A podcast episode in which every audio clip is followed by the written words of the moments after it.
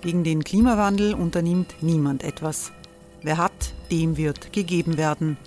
Und Frauen verdienen weniger. War ja immer schon so. Man ärgert sich und macht weiter. Was aber, wenn nicht? Wir haben eine Idee. Die Falter Arena macht die Bühne frei für Menschen und Projekte, die das Land verändern. Mein Name ist Eva Konzett. Ich leite das Politikressort im Falter.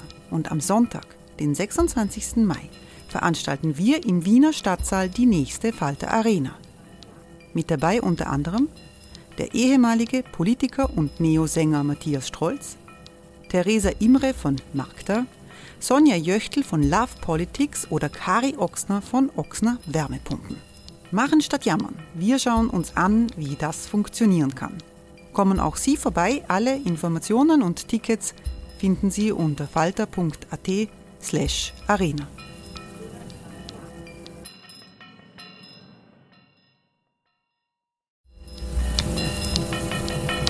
Falter-Podcasts werden durch Werbung unterstützt. Das hilft bei der Finanzierung unseres journalistischen Angebots. Die Erderhitzung ist kein Gefühl, aber mit vielen Gefühlen verbunden. Sorgen etwa oder Angst. Eine Veranstaltung gegen diese Ohnmacht ist Tipping Time, eine Klimakonferenz der Zivilgesellschaft.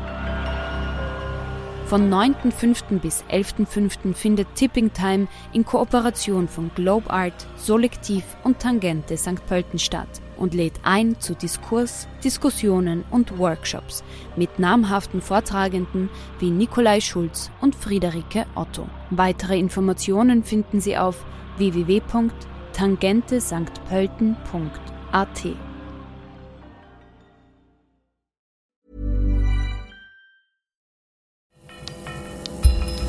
Falter Radio, der Podcast mit Raimund Löw.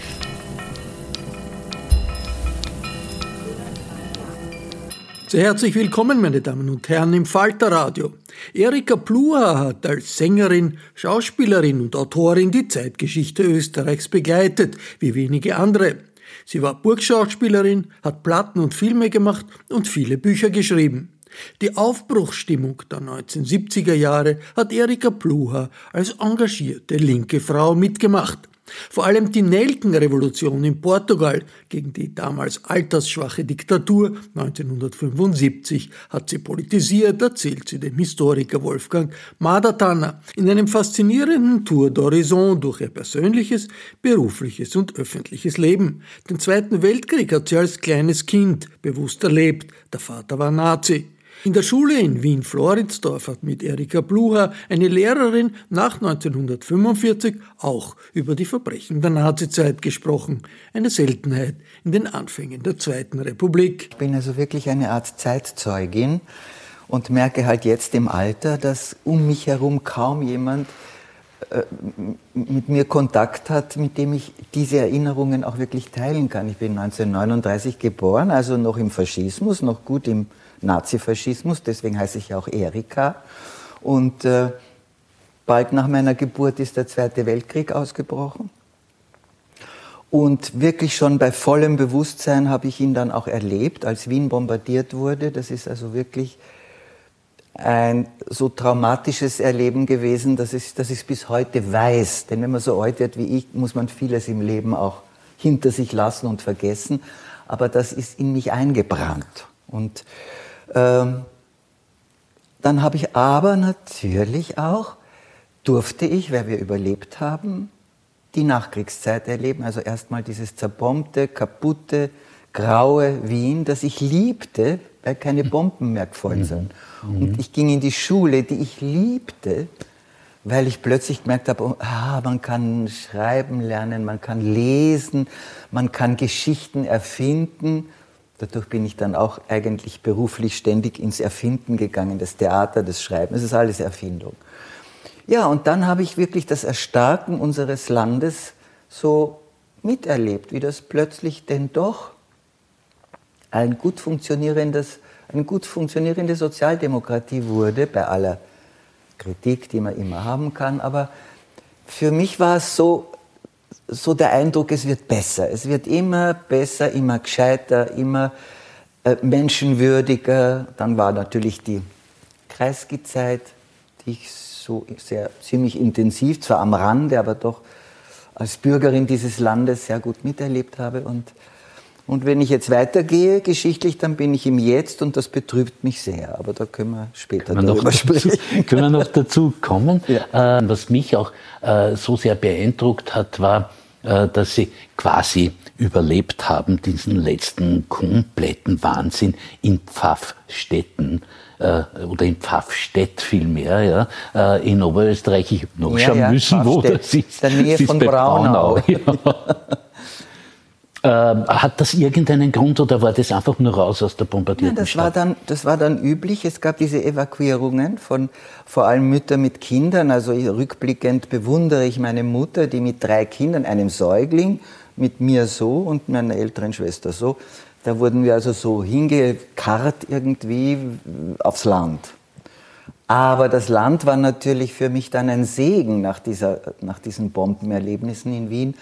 Seither habe ich auch eine tiefe Verbundenheit fürs Ländliche äh, gewonnen. Und ich bin dann gestanden in einer Wiesen und habe einfach Sauerrampfer gegessen und mhm. keine Bomben fielen. Mhm. Und also, da, da begann ich eigentlich zu leben, möchte ich sagen. Und das war, das war üblich. Also Frauen mit Kindern wurden aufs Land verschickt. Mhm.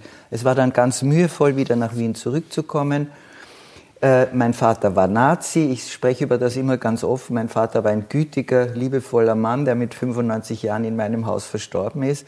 Und gerade, dass ein so ein lieber, liebenswürdiger Mensch eben auch Nazi werden konnte, das hat mir sehr früh mhm. gezeigt, äh, wozu man Menschen einfach bringen kann. Also er war kein Verbrecher, aber er war ein Nazi. Und äh, also wir hatten dann keine Wohnung und sind mit, mit so einem Art Viehwaggon zurückgefahren, mühselig nach Wien, haben in Kabinetteln bei einer Tante gewohnt und haben dann eine eigene Wohnung gehabt. Dann kam ich nach Floridsdorf, was meinem Leben auch sehr gut getan hat. Das war so ein, damals wirklich ein richtiger Arbeiterbezirk. Brüder zur Sonne, zur Freiheit. Das war für mich das Lied, weil meine mhm. Mutter war ein bisschen entsetzt. Hat gesagt, wo hast denn das Kommunistenlied her und so. Brüder zum Lichte. Zum Licht empor, aus dem Dunkel der Vergangenheit, da, da die Zukunft. Zukunft ja, gut. Und äh, ja, und dann einfach äh, hatte ich auch, und das haben Sie vielleicht auch in meinem Buch entnommen, ich hatte ein unglaubliches Glück im Gymnasium in Floridsdorf. Ich hatte eine Geschichtslehrerin, deren Namen sei gesegnet, den habe ich mir auch gemerkt, obwohl ich mir Namen so schlecht merke. Das war die Frau Dr. Eleonore Zimmermann, die hat uns damals, das müssen Sie sich vorstellen, wirklich den ganzen Holocaust, den Nationalsozialismus, alles erklärt, bis hin zu Schmalfilmen im Zeichensaal wo wirklich also andere Schülerinnen sind aufs Klo, mussten erbrechen und so. Dann haben sich aber natürlich Mütter und Väter dagegen verwehrt, was da ihren Kindern so knapp nach der ganzen Zeit äh, berichtet wird. Und dann hatte ich auch noch das wunderbare Glück, dass meine Direktorin eine Frau Dr. Stella Klein-Löw war. Und sie war eine jüdische Sozialdemokratin. Die war sogar Abgeordnete, glaube mhm, ich. Mhm, Und die hat natürlich die Geschichtsprofessorin weiterhin, ihr das weiterhin genehmigt, diese, diesen Unterricht so zu gestalten. Und die zwei Frauen, das betone ich immer wieder, den zwei Frauen bin ich sehr dankbar, die haben mich schon in frühester Jugend eigentlich ja, zur Antifaschistin gemacht. Meinen Eltern habe ich die Hölle gemacht zu Hause. Mhm. Die haben geschwiegen, konnten auch nicht viel dagegen sagen. Und das war ein sehr guter, ein sehr guter Einstand so in meine, meine politischen Empfindungen, schon sehr früh. Vielleicht äh, ein kurzes Wort zum Vater. Ja. Er war, äh, wie Sie schreiben, im Generalgouvernement. Er war ein Adjutant oder sowas ähnliches beim Wächter, mhm. beim, mhm. beim Gouverneur jetzt. Jetzt nicht ganz äh, einfach. Äh, hat er, hat er jemals darüber gesprochen? Hat er in irgendeiner Er Form war dann von mir gezwungen, darüber zu ja, sprechen, ja. weil ich eben mit meiner ganzen Empörung auf ihn losgeknallt bin. Aber ich muss sagen, zu seinem großen Glück, äh, wir haben also da habe ich so, da beginnt sogar mein, mein Buch, über das Sie mhm. gesprochen mhm. haben. Diese ersten Erinnerungen mhm. mit den Brombeerbüschen mhm. und diesem genau. Garten ja. da in, in Lemberg in Polen. Und das war neben dem Haus, unser Haus war ein Haus neben dem Gouverneurshaus. Mhm. Und da ist mein Vater hin, quasi in ein Büro. Aber irgendwann einmal scheint ihm doch wirklich einschneidend bewusst geworden zu sein, dass das alles ganz schrecklich ist. Und er hat sich als, als Soldat gemeldet, und zwar nicht SS, sondern als einfacher Soldat ist er an die Front gegangen. Einfach eingerückt. Da wollte er einfach nichts mehr detailliert damit zu tun haben. Und das war dann der Zeitpunkt, wo wir nach Wien zurück, wir, meine Mutter mit mhm. uns, und wo ich dann mitten in die Bombardierung Wiens geraten bin. Und er war, war halt dann an der Front und hat in einer englischen Gefangenschaft überlebt. Aber durch dieses sich selbst von der ganzen Sache lösen und, und, und, und in den Krieg zu gehen, war er dann sehr rasch entnazifiziert. Mhm. Das musste schon, mhm. musste schon werden. Ja. Mhm. Ähm, Sie erwähnen äh, so, so ähm, als großen Glücksfall die Stella Klein-Löw als, äh, als Direktorin. Lateinprofessorin. Lateinprofessorin. Sie hat mit uns gesprochen, lateinisch, so als würde sie mit uns Englisch reden. Ja. Toll. Ja, ja, Eine große, große, große Person. Ja, und ich habe sie auch danach, nach der Schule, äh, sie war ja, glaube ich, in England emigriert mhm. oder so, und sie und ihr Mann hatten ein sehr schönes, zärtliches, ich habe da manchmal, war ich dann noch zwei, dreimal zum Tee Mhm. Und sie war mit meiner Berufswahl sehr einverstanden. ja. apropos, apropos Berufswahl, es ist auch nicht ganz, ähm, würde ich sagen, nicht ganz ähm, selbstverständlich mit äh, 20 Ensemblemitglied des Burgtheaters zu sein. Nach dem nach dem Seminar, das Sie ja. auch sehr schön äh, beschreiben, war das in, in, irgendeiner Form eine intendierte Karriere? Haben Sie darauf hingearbeitet? Oder? Darf, ich, darf ich etwas ganz aufrichtig ja? sagen? Und ich betone das immer und ich glaube, ich sage es, es hat wirklich einen Wahrheitsgehalt. Ich habe für mich den Begriff Karriere nie benutzt. Nie benutzt ja. Sondern mir ging es um das zu tun. Mhm. Das Tun, ich nenne mhm. es für mich das Tun. Und das wollte ich immer gut machen. Und ich habe auch in Zeiten gelebt, die, glaube ich, nicht mehr möglich wären. Jetzt geht es von Casting zu Casting und Schauspieler müssen sich unglaublich, ich möchte fast sagen, anpreisen. Bei mir ist das einfach so, so folgerichtig geschehen. Also ich habe die Aufnahmsprüfung ins Reinhardt-Seminar ja. nach der Matura bestanden. Da hat aber schon, wie sie mir später sagte, die Susi Nicoletti in der Jury sitzend, hat sich schon notiert, so irgendwie, die hat ja ich habe ihr, ich hab ihr gefallen, sagen wir so. Mhm. Und dann war ich eben am Seminar und äh, wir waren damals, das war so ein, ein Jahrgang, da war die Senta Berger und Marisa Mell, die leider sehr jung verstorben ist, eine gute Freundin war, und der Klaus Wildbolz. Und also wir waren wirklich so ein ziemlich strahlender Jahrgang, sagt man nachträglich. Aber ich habe einfach da äh, wir waren alle arm und da hat es so große alte Wohnungen gegeben, wo die, die vom Ausland kamen, so gewohnt haben. Und dann haben wir, äh, damals gab es noch den Doppelliter, der dann völlig ausgestorben ist. Also wir sind der Doppler. Den Doppel, der Doppler, weiß oder rot. Also dort bin ich so ein bisschen ins junge Leben, weil ich hatte überhaupt nicht in meiner Jugend so im Gymnasium, das wie heute junge Menschen leben, das war bei mir undenkbar. Es gab keine Partys und keine Disco und kein, ins Kino bin ich mhm. schnell gern gegangen.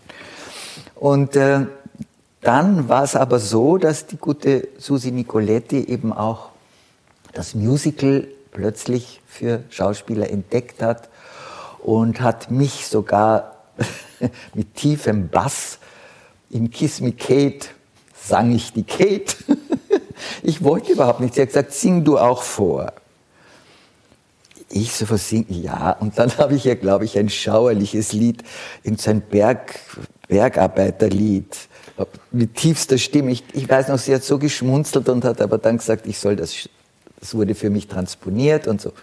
Jedenfalls wurde um diese Zeit, als wir das aufführten, der Ernst Häusermann, ihr Mann, Burgtheaterdirektor. Mhm Mhm. Und wie, wie weit sie ihm einen Schubs gegeben hat oder es ihn geschubst hat, wie er mich als tief singende, brummende Kate gesehen hat. Jedenfalls wurde ich dann als mhm. Elevin, ich und der Achim Benning, wir zwei wurden als Eleven ans Burgtheater engagiert. Achim Benning, denke ich, ist eine große Zeit fürs Burgtheater, aber auch für die Erika Blucher. Naja, das, er war ein, ein, Schul-, ein, ein Studienkollege ja, ja. und war dann mit mir eben am Theater und wir haben so uns ein bisschen emporgearbeitet, dass er später mal auch mein Direktor werden würde.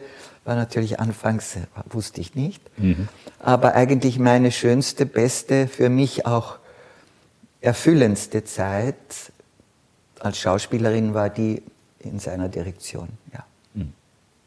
Auch die großen, wirklich großen Rollen. Naja, ich war so eine Russenspezialistin. Ja? Aus der Klassik habe ich nur einmal die Maria Stuart und so. Ich war nicht so, glaube ich, besonders gut für, für Klassik, aber so. Ich, ich persönlich erinnere mich an eine äh, Hedda Gabler. Ja, ja. Das, das war, auch eine gute denn wohl ein, glaube ich. Ja. ja. das war ein herausragendes ja. Erlebnis ja. auch für, für einen äh, damals noch, glaube ich, Studenten ja, der oder Palic sowas. hat der Peter Palic auch schon lange tot. Ja, das war auch eine schöne Arbeit. Und dann war natürlich auch die Arbeit mit, mit, mit, mit Peter Wood und Peter Hall. Mhm. Also da muss ich schon sagen, da war auch der Klingenberg als Direktor sehr rührig, weil das später alles so nicht mehr erwähnt wurde. Nicht mhm. später dann, also in der Peimann-Zeit und so, dann sah es so aus, als wäre davor das Burgtheater ein reines Museum gewesen mhm. und mhm. Das war, das ich bin nicht. Zeuge, ja, nicht ja, der Fall. Ja, also ich habe, ich habe Stoppard gespielt mit, mit, mit Peter Hall als mhm. Regisseur, Peter Wood habe ich mhm. auch als Regisseur, also ich habe wirklich ich möchte fast sagen, international gearbeitet. Also nicht einfach auf äh, Englisch. Erstmals Harold Pinter in Wien ja. und so. Ja. Und Pinter, natürlich. Ja, Pinter, das war eine besonders gute Aufführung. Also für mich wichtige Aufführung, wo ich auch so für mich selber erlernt habe, was für eine wie das zusammenhängt, was Tschechow wollte und was Pinter wollte. Und vor allem diese jetzt völlig ausgestorbene, glaube ich, ich erlebe das am Theater zurzeit nicht, dass man nämlich nicht das betont, was man spricht, sondern dass hinter dem Gesprochenen ein anderer Sinn steckt. Es ist jetzt ja, mhm. das zu, aber ich habe da wirklich so viel, so viel erlernt und erfahren, was die für mich wesentliche Schauspielerei betrifft. Und damals habe ich dann auch wirklich diesen Beruf eine Zeit lang sehr geliebt und sage auch nachträglich, dass ich da so eine Hochzeit hatte, nicht? Mhm und also mit Ibsen und, und, und Pinter und Stoppard und den Russen, wo es immer um, die, um, das, um das Psychologische ging, um den Inhalt und nicht um eine äußerliche Spektakelkunst. Ja. Äh, ich darf auf das auch noch einmal zurückkommen. dürfen. Es ist, es ist nur, äh, weil ich jetzt, weil ich, weil wir jetzt ja natürlich mit, mit äh, lange zurückliegenden Erinnerungen begonnen ja. haben, logischerweise eigentlich, äh, äh, ist, ist, mir gerade noch eingefallen, äh, es, es, es, es, gibt eine wunderbare Dokumentationsreihe im ORF, es gibt nicht viele davon, aber die ist es. Und das heißt mein Bezirk, ja, mein ja, ja. Floridsdorf, meine Josefstadt etc. etc. Und äh, das habe ich damals mit großem Interesse äh, verfolgt, weil ich mir gedacht habe, wer kann bei Main Floridsdorf kommen? Ja, ich? Äh, ja Sie, ein, ein äh, langjähriger, sehr berühmter Finanzminister ja, ist aufgetreten, ja. ja. ein Fußballtrainer, soweit ich ihn ja, in Erinnerung habe, der, äh, ich eine besondere und die, die Ederer, glaube ich, war. Die Ederer, ja. Ja. Und ein Winzer, der Wieninger, wenn mich nicht alles und, ein, täuscht, ja. und irgendein Weinbauer. Ein ja. Weinbauer, genau. Und das war faszinierend, es war unglaublich war spannend. Gespräch. Ja, ich kann mich erinnern, dass wir da wirklich so äh, frei und offen ins Plaudern gekommen sind. Und für mich war wirklich auch die Floridsdorfer Zeit sehr prägend. Und, und ich konnte diesen Bezirk damals in jungen Jahren gut leiden, obwohl mhm. das, so die Brünnerstraße war trostlos, da waren nur so ein paar so verhungerte Akazienbäume und, und jetzt ist das alles. Äh, und ich konnte in die, in die Volksschule, bin ich noch über Felder gegangen, nach Jedlersdorf. Also mhm. es war ländlich, als ich hingezogen bin und, äh, und war eben auch wirklich, wirklich auch so, was es ja heutzutage eben auch nicht mehr gibt, ein wirklicher Arbeiterbezirk. Mhm. Der Vater meiner besten Freundin in unserem Gemeindebau, von der Hildebruck Müller, der war Eisenbahner. Und dort habe ich eben dieses tolle Lied gehört bei so einer Eisenbahnerversammlung. äh, ich erwähne es auch deswegen, weil, weil äh, es, es äh, sozusagen doch ein bisschen auch gegen das Klischee rennt. Ja? Äh, man ver, ver bindet keine 20-jährige Burgtheaterschauspielerin ja. unbedingt mit Floridsdorf. Nein, ich bin, ich bin aus den ja. Niederungen hochgestiegen, ja, würde ich sagen. Obwohl meine Eltern waren gebildete Menschen und musische Menschen, aber Armwarmer. Also mhm. ein paar Schuhe kaufen mhm. war ein großes Erlebnis. Mhm. Ja. Und deswegen war ich auch damals, als, mir, als man mir nach vielen Jahren mal so ein bisschen politische Ämter leise angeboten hat, da habe ich immer, ich habe natürlich immer Nein gesagt. Also weil das nicht mein Job wäre. Aber dann habe ich mir gedacht, na schau, kommst du aus Floridsdorf und jetzt fragst du, ob du vielleicht kandidieren willst als Bundespräsidentin. Wollten Sie? Nein. Wie gesagt, ich habe nur die Anfrage, ja? das kam ja gar nicht zu einer richtigen Anfrage, weil wie das so quasi nur irgendwie auf mich zukam, habe ich dann schnell, nur meine Tochter, die damals noch lebte, die hat mich sofort eingekleidet. Die hat gesagt, was ich für eine Frisur haben soll und welche Kostüme ich da. Und die, die wäre sehr begeistert gewesen. Okay. Nein, nein. Nein, aber es hat mich nur, es hat mich nur selber erstaunt. So quasi. Dann, dann plötzlich schaut man sich seinen eigenen Lebensweg so ein bisschen an. Ja. Eigener Lebensweg? Ja. Ähm,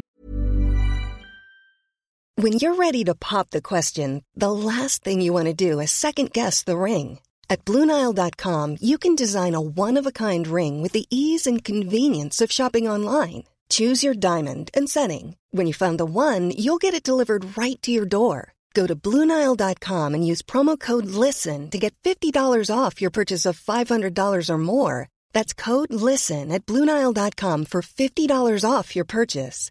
Bluenile.com code LISTEN.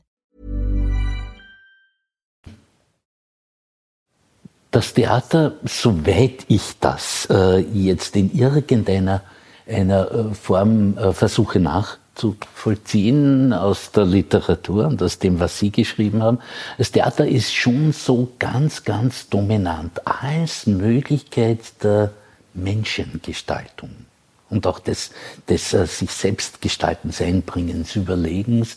Äh, dazu gehören natürlich auch die persönlichen, der persönliche äh, Lebensweg. Sie werden das immer gefragt. Ich frage es jetzt auch, weil weil Klar, wir, weil wir soll sein, soll sein, ja. äh, äh, der erste Ehemann. Naja, der Udo Brocksch war, war eine große Liebe und war vor allem der Vater meines Kindes, des einzigen Kindes, das ich hatte und war eigentlich, als ich ihn kennenlernte, gerade Absolvent der Akademie und eine ehemalige mit mir im Gymnasium gewesene Mitschülerin, die auch an der Akademie war, gesagt, da gibt's einen, der ist so besonders. Er war wirklich äh, irgendwie ein hochbegabter, äh, studierender Jungkünstler. Äh, leider, leider hat er diesen künstlerischen Weg verlassen und hat sich mehr und mehr ins Politische begeben und ein bisschen dieses äh, getrieben von dem Gefühl, er müsse die Welt verändern. Wie ich irgendwann einmal ihn gefragt habe, dann so, ich, so, wir waren ja nicht sehr lange wirklich ehelich beisammen, aber doch, ich war eigentlich späterhin den, äh, eher eine alleinerziehende Mutter, weil er war viel unterwegs und wenig daheim. Mhm.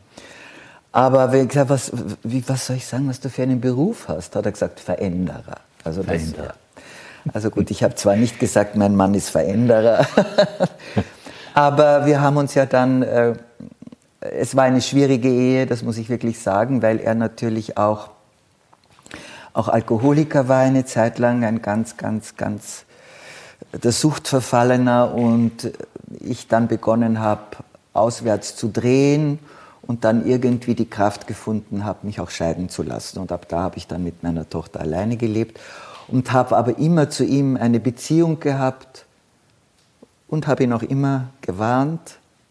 Ich muss gestehen, dass ich ihm öfter mal gesagt habe, du mit der Macht kann man nicht spielen und Klamauk machen. Die Macht ist etwas sehr Gefährliches und da hat er sich dann in irgendetwas hineinbegeben und das reflektiere ich öffentlich nie, weil ich es auch gar nicht weiß. Mhm. ich, ich habe mich dann ab einem gewissen Moment, ich habe ihn besucht im Gefängnis in der Kalau, ganz offen. Und viele haben ihn nicht mehr besucht. Ich habe immer das Gefühl gehabt, wo auch eine kleine Leiche im Keller liegt, hat man ihn lieber nicht besucht. Mhm. Niki Lauda hat ihn besucht. Gewisse Leute haben die nichts, ich glaube, die, die nichts zu verlieren hatten, haben mhm. ihn dann doch noch mhm. besucht, wenn sie vorher mit ihm eigentlich in gutem Verhältnis waren. Er hat sich sein Leben ruiniert, ja, und hat, ist sehr tragisch geendet und vor allem nach dem Tod unserer gemeinsamen Tochter. Bis dahin war sie dann so in der Freiheit sein, seine Hoffnung, sein, so seine, seine Verbindung. Und ihr Tod, ich sage es immer so, weil es war ja auch so, hat ihm wirklich das Herz gebrochen, denn am Herzen ist er auch verstorben, mhm. sehr mhm. bald mhm. nach ihrem mhm. Tod. Mhm. Aber ich habe zu diesen Männern, nachdem er mich immer befragt, sie werden mich dann zum nächsten befragen, zu beiden habe ich persönlich eine gute Beziehung. Und ich hatte nach dem Tod unseres Kindes mit diesem so verfemten Udo dort in der Kalau wirklich sehr, sehr tiefe und gute und fast in die, unsere Vergangenheit zurück, liebevoll zurückgehende Gespräche. Also, aber wie das nun mit Lukona hinher, kreuz quer, für mich war er irgendwie das, die Spitze eines Eisbergs. Darunter wurde auch sehr viel gestorben und mhm. who knows. Ja. Also, also kommen wir zum Zweiten. Der gute Heller hat wirklich sein schmales Erbe, aber das hat er eh schon erzählt, er oft, ich auch. Ich habe da einen Film gedreht unter Georg Lotzki, Moos auf den Steinen.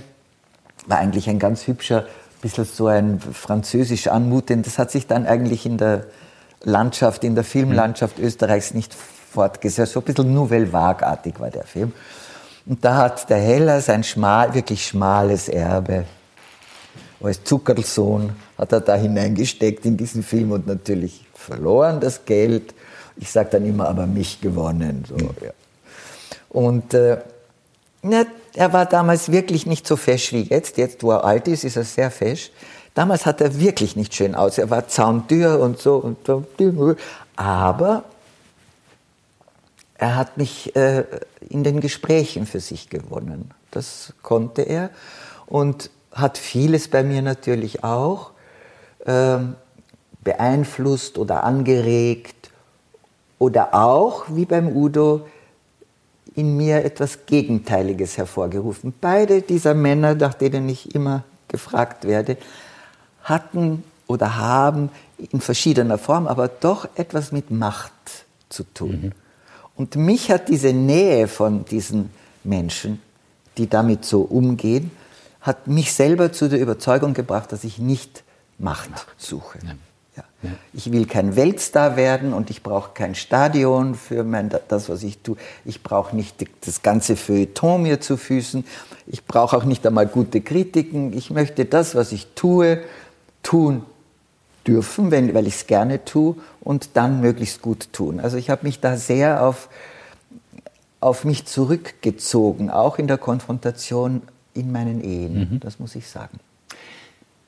Zwei Dinge sind mir jetzt so, so spontan dazu eingefallen. Das eine war, hat mit Heller zu tun, äh, dass der Heller hier ein Debütalbum gemacht hat. Das eine wirkliche Sensation war damals, weil jeder hat erwartet, er wird irgendwie den Van Morrison oder den Bob Dylan nachmachen, die er halt unglaublich verehrt hat, aber er ist mit ganz was Eigenständigen gekommen. Ich kann mich nur erinnern an eine Zigeunermächte sein. Das dürfte man heutzutage dürfte man so nicht mehr sagen, mehr singen. Aber auch ja. die, die wahren Abenteuer sind, sind im Kopf, Kopf und genau, so. Ja, ja, tolle Lieder. Da waren, tolle da waren Lieder sehr, sehr tolle Sachen dabei. Äh, hat sie das äh, äh zur Musik geführt? Oder? Ja.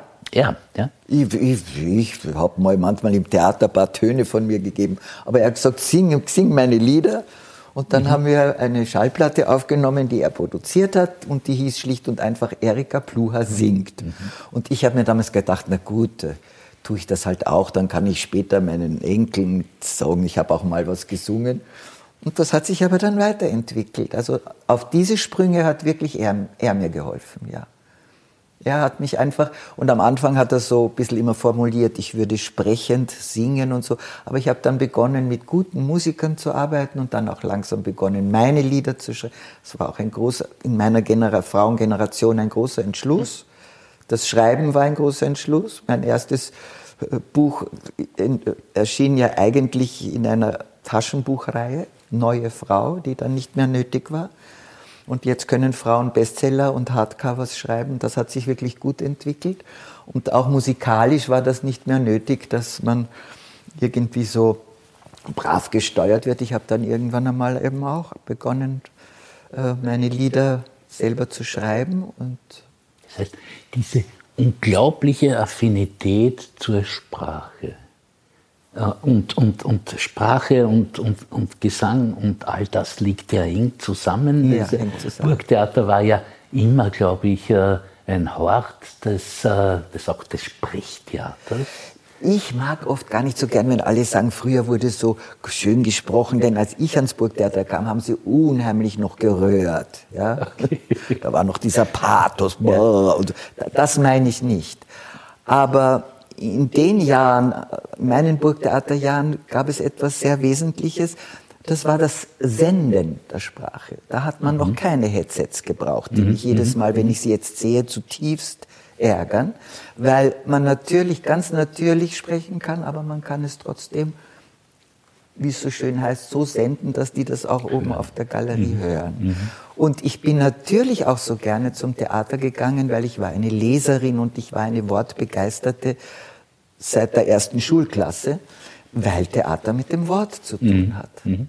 Und ich habe aber immer schon auch nebenbei selber geschrieben. Und bis heute, auch wenn es jetzt gar nicht um Literatur und um das Buch geht, äh, plädiere ich sehr, auch wenn ich mit Menschen rede in meinen Lesungen und so, für das Niederschreiben. Und ich bin sehr traurig, dass Kinder gar nicht mehr so richtig schreiben lernen, sondern oft nur mehr Druckbuchstaben und das geht nur mehr so, so, so, so. Denn wirklich der Vorgang, nach einem Schreibgerät zu greifen und nach einem Papier und dann sagen, aha, und dann, da geht etwas in, in deinem Kopf vor sich und dann schreibst du. Das ist einfach ein, ein Vorgang, der mir, mir persönlich sehr oft auch zum Überleben verholfen hat. Das Niederschreiben dürfen.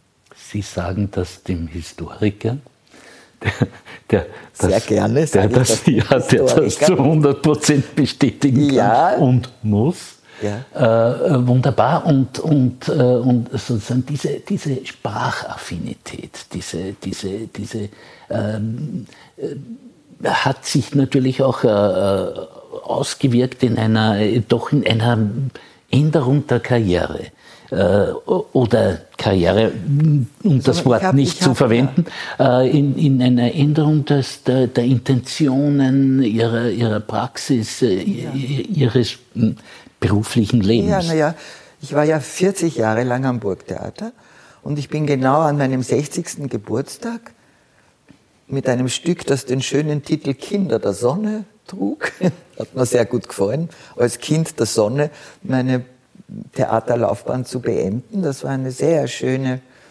umjubelte Aufführung. Und nachher habe ich Blumen gekriegt, habe meine eigene Rede gehalten und habe aufgehört, in diesem offiziellen Sinn Schauspielerin zu sein. Ist ganz bewusster Akt oder, oder ist der auch ganz sozusagen erleichtert um geworden? Um die Zeit herum hat sich auch die Theaterlandschaft in einer Weise verändert, dass ich gemerkt habe, alles eins meiner in meinem Lieder heißt Leben, heißt Veränderung, sei neu und gehe weiter. Okay, aber da hat sich die Landschaft des Theaters so verändert, dass es nicht mehr meine war. Und ich habe dann schon noch ein bisschen in meinen eigenen filmischen Versuchen mitgespielt. Und in meinen Konzerten ist natürlich auch im Singen und im Gestalten meiner Lieder und überhaupt ist ja die Schauspielerei irgendwie, ist der Beruf so, der bewohnt mich. Mhm wie, da, wie, wie die Atmung oder so. Mhm. Also begleitet mich natürlich. Mhm. Aber ich habe dann nie mehr Theater gespielt. Oh ja, ich habe noch einmal mit dem Werner Schneider habe ich ein Zwei-Personen-Stück nochmal gespielt, aber das war die äh, Dramatisierung eines eigenen Buches. Also mhm. mhm. da kam schon alles eigene irgendwie zusammen. Irgendwann mal ganz schlicht wollte ich einfach nicht mehr nur Interpretin sein, mhm. sondern ich wollte meine eigenen. Inhalte, wenn schon, mit dem Publikum, wenn schon vor mir, teilen. Und das tue ich bis heute noch immer wieder ein bisschen. Ähm, Gott sei Dank. Ich, äh, es hat ja begonnen mit einem eher spektakulären Verriss. Also, ich habe das nachgelesen, das kann man ja heute ohne weiteres. Das kann man finden, ja. zwei, Ich habe es nie mehr nachgelesen. Ja, ja. Ähm, ähm, trifft einem sowas? Ja, das war damals wirklich enorm, weil also nach dieser Sache in, in, in Taschenbuch, schöne Frau aus Tagebüchern, äh, mhm. nicht schöne Frau, sondern neue Frau. äh, so. Äh, mein erstes wirkliches Hardcover-Buch. Es gehörte eins zum anderen, hieß, war der Titel und der Untertitel war eine Geschichte. Und es war eine fiktive Geschichte, die sich aber im Theatermilieu abspielte. Und die Frau Sigrid Löffler fand das schrecklich und hat, ich kann das ja jetzt ganz offen so sagen, eine Doppelseite im Profil dieses Buch zur Sau gemacht. Also wirklich schauerlich. Ähm, ich glaube, so mancher hätte vielleicht nachher nie wieder eine Zeile geschrieben. Aber in meiner Einstellung zu dem, was ich tue, habe ich einfach weitergetan und weitergeschrieben und habe mich, es hat, war natürlich, es war, es war ein, ein, ein, ein unheimlicher Hieb, den man da erhält. Man muss schon äh, schauen, wie man hinterher noch, also wie man so mit sich selber und mit dem Leben da eigentlich umgeht. Aber verglichen mit anderen Schlägen, die das Leben parat hat, war das eigentlich. Okay eigentlich. Also für mich war das zu überstehen und ich habe dann das Buch sehr, sehr kräftig verkauft. War eine unheimliche, dieser Artikel hat so viele Käufer erzeugt, dass es dann eigentlich wieder gut war. äh, schöne neue Frau. Ja. Äh, würden Sie, also Sie, Sie haben ja auch äh, äh, sozusagen äh, gearbeitet, produktiv gearbeitet als, als Frau, eine geradezu äh, e-, enorme gesellschaftliche, soziale, kulturelle äh, Position sich erobert, wenn ich so sagen darf. Ähm, haben Sie sich als Feministin verstanden? In, in meinem langen Leben ist das, das, das erwähne ich häufig, weil es ist wirklich, ich war kurzfristig eine femme fatale. Der blödeste Begriff, den man sich vorstellen kann, denn was ist eine fatale Frau? Also gut, ich habe durch Rollen, die ich dann im, im, im Fernsehen spielte, habe ich scheinbar irgendeine Erotik ausgestrahlt und dann wurde ich auch, weil der Kortner wollte, dass ich als Desdemona blonder, wurde ich blond, dann wurde ich immer blonder und irgendwann war ich dann also so irgend so, so, so eine Art femme fatale. Das ich persönlich nie war. Und als ich dann begonnen habe, die 68er waren noch nicht mein, meine politische Zeit, da hatte ich zu viel zu tun mit Ehe und Kind und Beruf.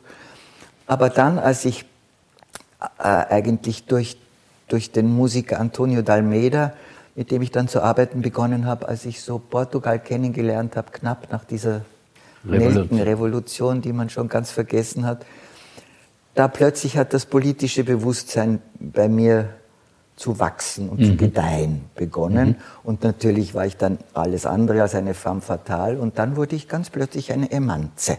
Also die zwei, ich wurde beides. Ich konnte beides sein. Und äh, als Emanze wurde ich verschrien, weil ich dann einfach für das Frausein mich eingesetzt habe, vor allem bei meinem eigenen Leben es ist, war sehr schwer und ich glaube, es ist immer noch sehr schwer, eine wirklich selbstständige Frau zu sein, die nach ihren eigenen Vorstellungen weiblich leben kann. Also nicht indem sie der bessere Mann werden muss oder indem sie das Weibchen sein muss oder so, sondern einfach als Mensch akzeptiert und als Frau akzeptiert, so ein Leben zu führen, wie man es für sich selbst äh, sich vorstellt. Also das ist nicht leicht zu erringen. Und so gesehen war ich natürlich auch Feministin. Ja. Nur Istin ist für mich immer so ein Anhängsel, das ich für mich selber lieber beiseite lasse. Ich habe einfach um das Frausein, mhm. um ein menschenwürdiges Frausein. mhm. habe ich sehr gekämpft. Weil es äh, gefallen ist, äh, Antonio Dalmeida, ja. Äh, später auch Wiener Musiker, sehr prominente Wiener Musiker. Äh, ich äh, für meinen Teil habe noch in Erinnerung ein, ein Fado-Album. Kann ja. das sein? Das kann sein, gell? Ja, ja, ja das ja. hieß Gemeinsam. Also ich habe dann durch den Antonio wirklich ein Portugal kennengelernt, das sogar jetzt nicht mehr so ist, wie ich es. Das war noch ein sehr untouristisches Portugal. Und habe dort Fado kennengelernt, sowohl natürlich in den touristischen Lokalen auch schon ein bisschen, aber auch wie sie es auf der Straße singen und wie das einfach in das Land gehört. Da haben wir erst, da haben wir gemeinsam eine Dokumentation gedreht. Der Antonio als Regisseur und ich quasi als die, die da durchführt und fragt und sich erkundet, also so eine, eine Doku. Und innerhalb der Doku, da kam dann auch der Heller nach Lissabon, haben wir eine, eine Schallplatte aufgenommen. Und das war eine mit Fado-Melodien, die ich deutsch getextet habe. Es gab dann natürlich immer so ein bisschen das Gerücht, ich würde Fados singen, das tue ich wahrlich nicht. Jetzt haben ja die Menschen Portugal auch schon alle sehr gut kennengelernt und das ist eine Form des Singens, ja. die mir nicht liegt, die nicht ja, meine ja, ist. Aber, aber zum Beispiel gerade dieses Canoa, mhm. gemeinsam mhm. und so. Also ich habe dann auch in Portugal mit dem Antonio die Fados auch oft auf Deutsch gesungen. Und das war dann sehr schön, wenn die Portugiesen auf Portugiesisch mitgesungen haben. Aber davon ausgehend habe ich mich immer weiter mit meinen Liedern äh, nicht mehr nur auf den Fado beschränkt. Und ich habe ja dann begonnen mit dem Klaus Trabitsch zu arbeiten und mit dem Roland Guckenbichler, das sind so jetzt meine musikalischen Gefährten. Und lange Zeit war ich in einem Trio mit Antonio Dalmeda und Peter Marinov, der leider schon sehr lange nicht mehr mhm. auf Erden weilt und den ich sehr vermisst habe, als er gegangen ist. War ein wunderbarer Gitarrist und ein wunderbarer Mensch und wir sind zu dritt. Wir haben hunderte Konzerte gemacht zu dritt. Und die zwei die haben immer gesagt, sie wollen mich nicht begleiten, sondern sie wollen mit mir musizieren und ich bin eine Musikantin. Weil ich mhm. kann keine Noten lesen und mhm. spiele kein Instrument. Und die haben mir gezeigt, dass ich das auch kann. Ja, ja, ja. Antonio sagt immer, du, du hast eine absolute Gehör. Wunderbar. Ja. Äh, nur, nur auch, auch äh, dieses Portugal, das haben wir, wir auch äh, sozusagen, wir hast diese Generation, die da nach den 68ern kam, die 74er oder wie man das bezeichnet. Das war natürlich eine sofortige und un unmittelbar notwendige Geschichte, äh, nach Lissabon zu fahren, weil ja, da gab es eine linke Revolution. Das war so die, schön damals. Die linke Revolution kam aus dem Militär. Ja, ja und da gibt's dann diese, ohne, ohne Mord mit Nelken. Ohne Mord mit so. Nelken war, in, den, in, den, in den Maschinengewehren haben sie die roten Nelken stecken. Und das war auch dort, ich war ja dann im Alentejo damals auch mit dem Antonio bei so Versammlungen und der, der, der Grande äh, von, von den, der kommunistischen Partei war ein portugiesischer Herr. Der, der portugiesische Kommunismus war auch so irgendwie ganz anders. anders der ja, hat auch den ja, Portugiesen ja, sehr gut getan. Und das war so, also wirklich, das war damals für mich eine sehr bereichernde und schöne Zeit. Und dort kam ich wirklich auch ins Gespräch mit Menschen, die wirklich politisch so versiert waren und so klug auch weltweit hm. verstanden haben, politisch zu denken. Und das war so der Beginn eigentlich meiner eigenen Politisierung, wobei ich nie irgendeiner Parteipolitik auch bin, auch nie nie eine Sozialistin geworden, also aber ich, mein Herz schlägt links. Also äh, naja. Wir sind in Kreiskis Wohnzimmer. Ja, das, den habe ich natürlich sehr, sehr geschätzt, diesen Mann sehr geschätzt.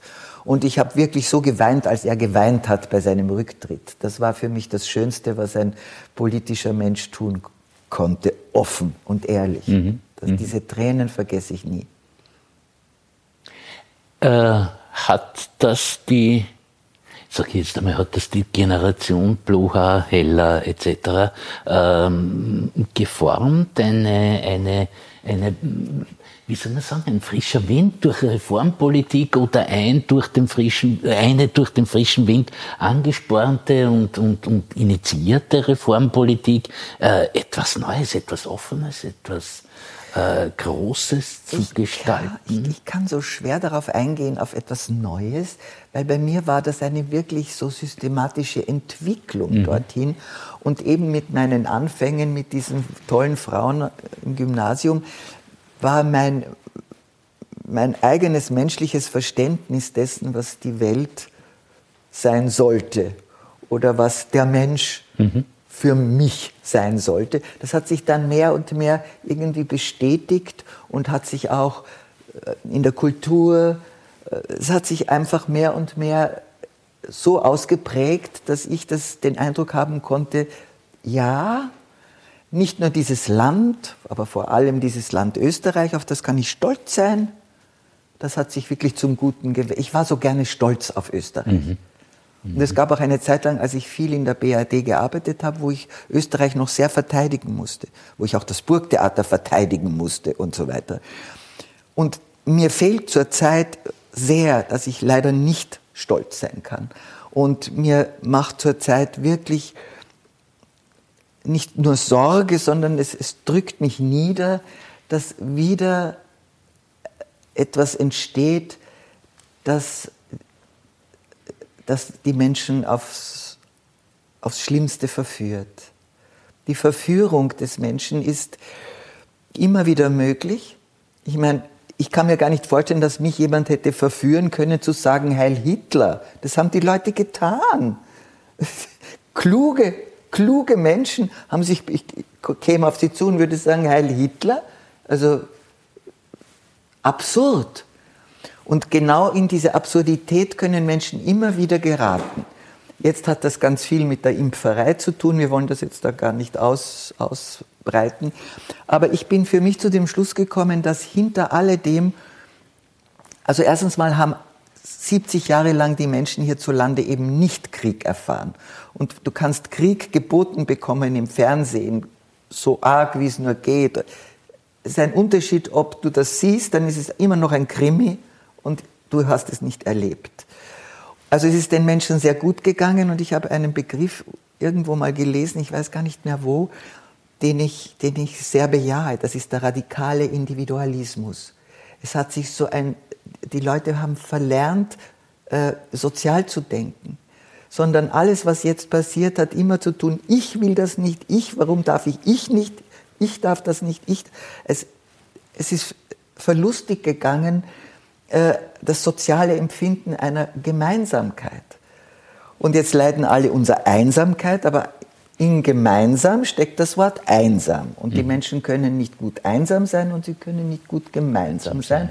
Und haben letztlich auch ohne ele andere elementare drohende Gefahr, hat der Mensch Angst.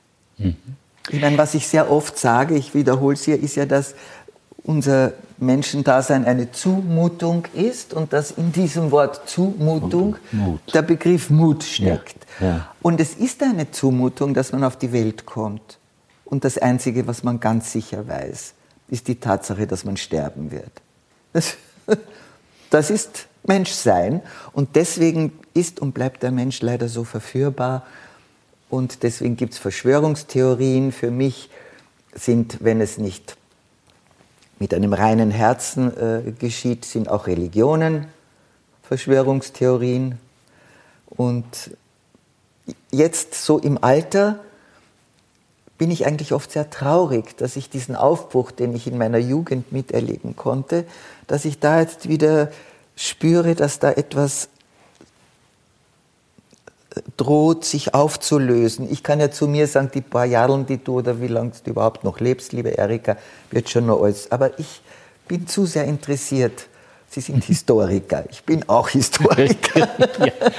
ja. äh, Ich, ich, ich, denke, ich denke äh, es, es, ist etwas äh, Zentrales äh, passiert. Das, wesentliche Dinge ereignen sich ja immer für uns Zeitgenossen so, dass wir sie als gar nicht zunächst einmal als gar ja. nicht so wesentlich wahrnehmen. Ähm, es, es, ist ein, es ist etwas passiert, was man vielleicht als die die Auflösung der Orientierungs- und, und Sinnstiftungssysteme äh, nennen könnte, sei es die sozialdemokratische Zukunftsgewissheit, sei es, äh, sei es in, natürlich in vielerlei Hinsicht natürlich auch äh, christliche Christlich, Werthaltungen. Ja. Ähm, allein äh, äh, sozusagen das aus dem christlich-sozialen Gedankengut ein, ein, ein rabiater Individualismus aller Kurz äh, geboren wird, das ist eigentlich etwas, was radikal neu ist und was nicht zum Besseren hindeutet. Das genau, und das führt Frage. auch zu diesen esoterischen äh, Geschichten, die zum Teil ein unglaublicher Unsinn sind muss man ja sagen. Also die Menschen fangen dann an, an die seltsamsten äh, Dinge zu glauben und deswegen, weil es sich dann mit dem Glauben verbindet, hm. kann man so wenig dagegen sagen. Also diese jetzt herrschenden sogenannten Verschwörungstheorien, du kannst jemanden, der davon überzeugt ist, äh, es gelingt dir nicht, das aufzulösen, weil dahinter steckt ein tiefer Glaube. Also, aber und? Und Trotzdem. ein tiefer Glaube an die radikale Selbstermächtigung des ja. Individuums. Radikaler das, Individualismus, ja. Und, und das ist äh, ein gewisses Problem, weil das Problem, das derzeit in der, in der Gesellschaft offensichtlich wird, ist, dass zumindest ein Drittel sich weigert, sich solidarisch zu verhalten. Ja? Und, und das ist ein Alarmzeichen für jede ich Gesellschaft. Ich weiß ja nicht, ja? Äh, also, ob das jetzt wirklich dabei bleibt, aber was mich im Moment so wirklich erregt, ist das Vorhaben, dass die Leute bezahlt werden, wenn sie sich impfen lassen. Das finde ich so schrecklich, ja. nämlich dass, das nöt, dass die Leute sich dann impfen lassen, wenn sie was davon haben, finanziell. Ja. Ja. Was, also das ist wirklich das Letzte irgendwie für mich, das Letzte an, an Angebot, das Menschen annehmen können, wirklich. Wir haben die uns zugestandene Schon Redezeit nein erreicht. Äh, ich äh, würde, würde es ganz traurig finden, wenn wir, wenn wir mit, mit tiefem Pessimismus. Nein, nein, nein. Enden. Ich lebe ja mit dem Begriff trotzdem. Trotzdem, trotzdem ist ein gutes ja. Wort, ja. das wirklich nicht das wunderbar zu erreichende Ziel imaginiert, aber die nächsten Schritte doch mit einem, mit Energie und auch mit einer gewissen Form von Hoffnung einem zuteilt. Das war ein Gespräch mit der Schauspielerin Erika Plucher, das der Historiker Wolfgang Madertanner im Bruno Kreisky Forum geführt hat, bei dem ich mich sehr herzlich für die Zusammenarbeit bedanke. Ich verabschiede mich von allen, die uns auf UKW hören, im Freirad Tirol und auf Radio Agora in Kärnten. Zeitgeschichte aus ganz unterschiedlichen Blickwinkeln finden Sie im Falter jede Woche. Ein Abonnement des Falter können Sie ganz einfach bestellen über die Internetadresse abo.falter.at. Ursula Winterauer hat die Signation gestaltet, Philipp Dietrich betreut die Audiotechnik im Falter. Ich verabschiede mich bis zur nächsten Folge.